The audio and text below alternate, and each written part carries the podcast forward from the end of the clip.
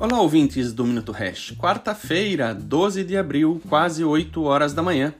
Bitcoin em 30 mil dólares no momento. Ontem, o Bitcoin rompeu a barreira dos 30 mil dólares pela primeira vez desde junho de 2022.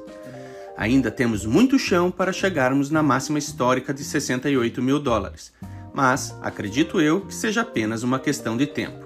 Claro que com volatilidade pelo caminho e anos para o Bitcoin passar zunando pela atual máxima histórica em dólares, que hoje ainda é chamada de moeda forte.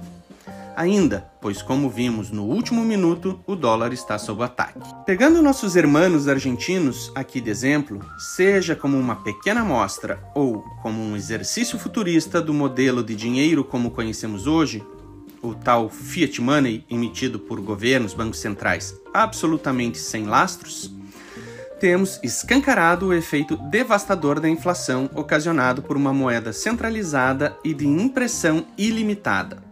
Ontem, ao mesmo tempo que em dólares americanos ainda estamos distantes da metade do valor da máxima histórica, em pesos argentinos o Bitcoin atingiu a sua máxima histórica, all-time high na Argentina, com um Bitcoin valendo mais do que 6 milhões e 400 mil pesos argentinos.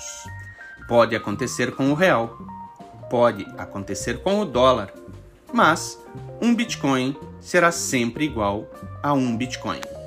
Pense nisso.